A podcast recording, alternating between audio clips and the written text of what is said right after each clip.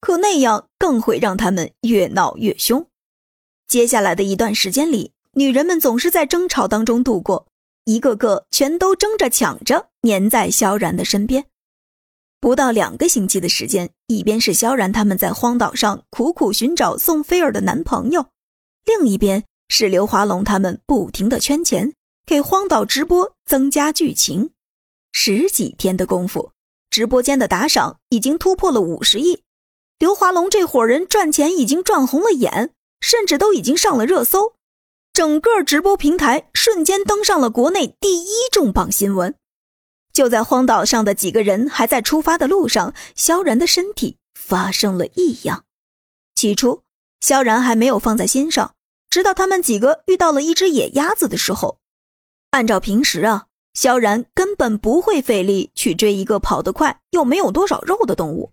而这一次，萧然就像发了疯一般追了过去。他这是怎么了？不会是饿坏了吧？一只野鸭子也要追这么远？嗯，不对劲儿。我们明明刚吃完不久啊！几个女人互相讨论着，一个比一个纳闷儿。唯独宋菲儿，她现在是有变异基因的人，最能理解萧然现在的状况。被黄蜂叮咬之后。现在也差不多该到了变异的时刻。几分钟后，萧然慢慢的走了回来，一边走着，一边还擦着自己的嘴角。野鸭子呢？你没追到呀？苏妍儿有些好奇的问道。追到了，被我吃了。萧然这句话把大家都吓到了。刚才到现在才几分钟的时间，萧然竟然把一只野鸭子给生吃了。刚刚的那一幕，在场的根本没人看到，但是全部都播放到了直播当中，获得了观众的一致好评，而且又掀起了打赏风波，甚至有的观众还在直播间当中发弹幕说：“这个男主角很拼啊，生吃野鸭子。”可根本没人知道，萧然现在是真的基因变异了才会这样的。其实。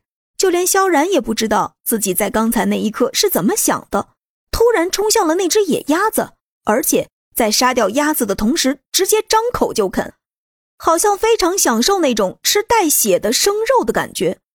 哦，你们不用害怕，萧然现在是已经变异了，这是他体内黄蜂的卵发作的结果。但是放心，基因变异但人性还在，绝对不会伤害到你们的。宋菲儿解释道。